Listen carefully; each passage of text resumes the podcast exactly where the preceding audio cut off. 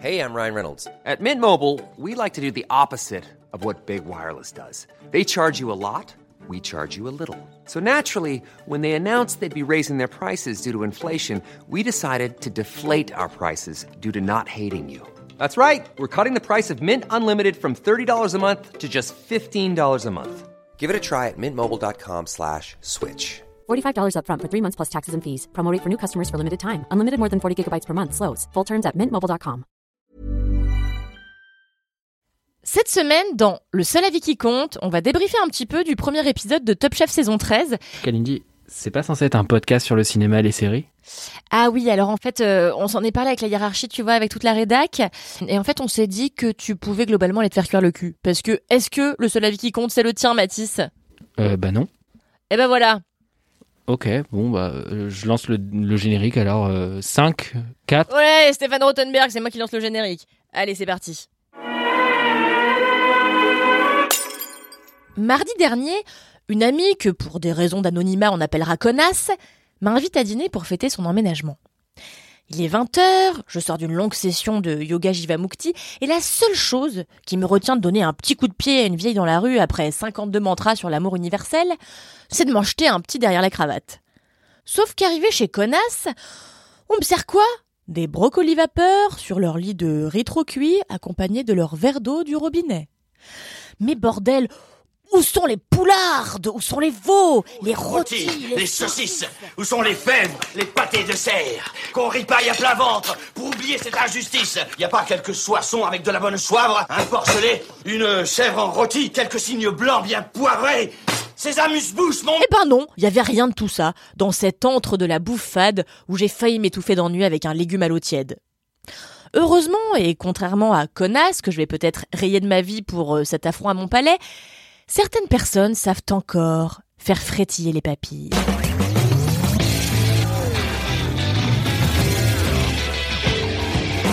Elles s'appellent Louise, Renaud, Michael, Lilian, Wilfried, Tania, Thibaut, Lucie, Ambroise, Logan, Sébastien, Elliot et Arnaud. Et ce sont les nouvelles têtes de Top Chef 2022 qui a démarré ce mercredi 16 février. À l'heure où les banquises fondent et Gérald Darmanin existent, je vous le dis tout de go, Top Chef, c'est ma seule raison de vivre. Et oui, j'ai mes règles.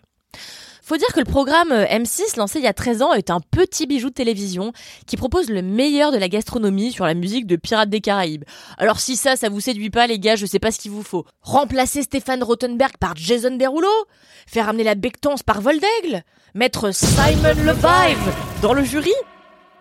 Cette année, c'est en tout cas avec délectation et je pèse mes mots que j'ai retrouvé mon bien-aimé Paul Perret. Soyez rassurés d'ailleurs, hein, il porte bien sa gavroche de contrôleur de train à Montauban-Libourne, hein, ça, ça change pas. Ma douce Hélène Darroze et sa vibe de maman gâteau. Et surtout, Philippe Etchebest, le plus sexouille des chefs, pour qui j'ai un kink un peu chelou, genre j'ai envie de lui gratter l'intérieur des rides du front avec un long coton-tige. Pour un nouveau tour de piste orchestré par Stéphane Rothenberg, qui ne sert toujours à rien, mais qu'on aime quand même.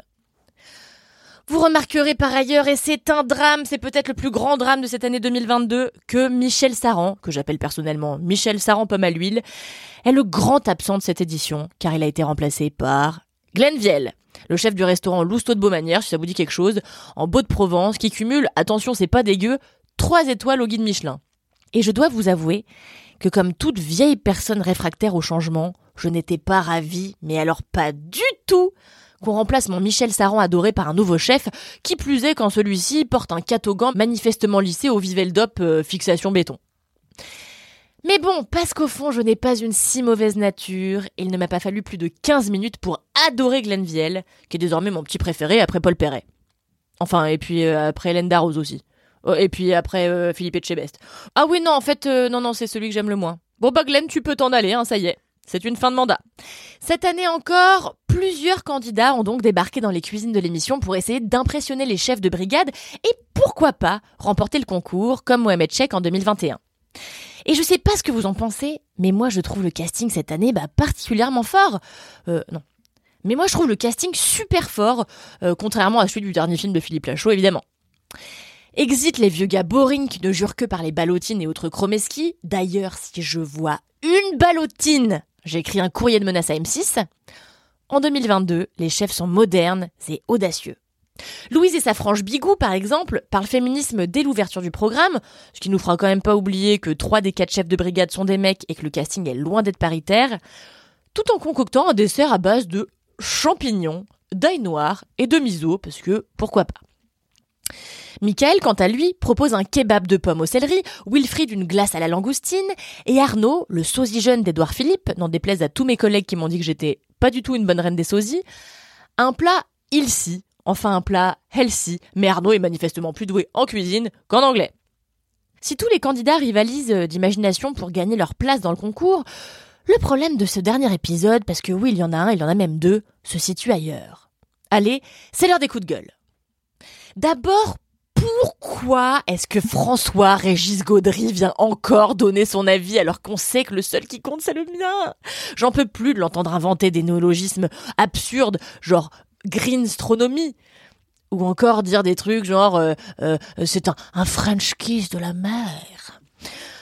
Ensuite et surtout, pourquoi la première épreuve de Top Chef est-elle toujours un dessert? Je veux dire, si je veux voir des gars faire un gâteau, je regarde le meilleur pâtissier. Moi, en première épreuve de Top Chef, j'attends qu'on me serve des jus de viande, des sauces à la chlorophylle, des millefeuilles de légumes improbables. Je veux qu'on me fasse aimer la carotte. Je veux qu'on me montre comment utiliser un poireau de la tête à la queue.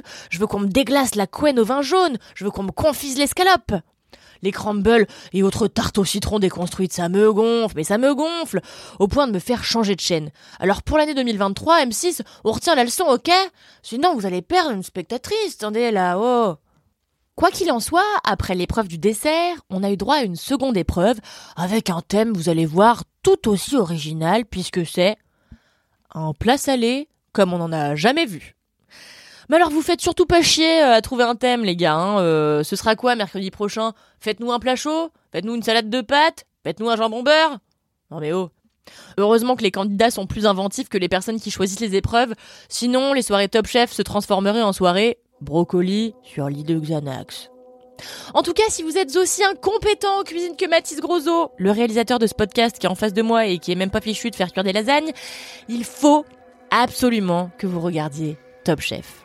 Et peut-être que vous aussi, vous aurez envie de mettre des langoustines dans vos desserts et de caresser l'intérieur des rides de Philippe Etchebest avec un long coton-tige.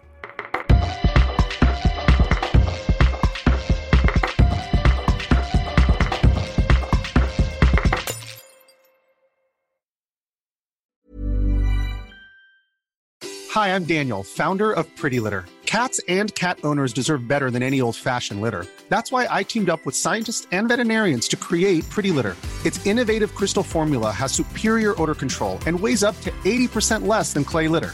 Pretty Litter even monitors health by changing colors to help detect early signs of potential illness. It's the world's smartest kitty litter.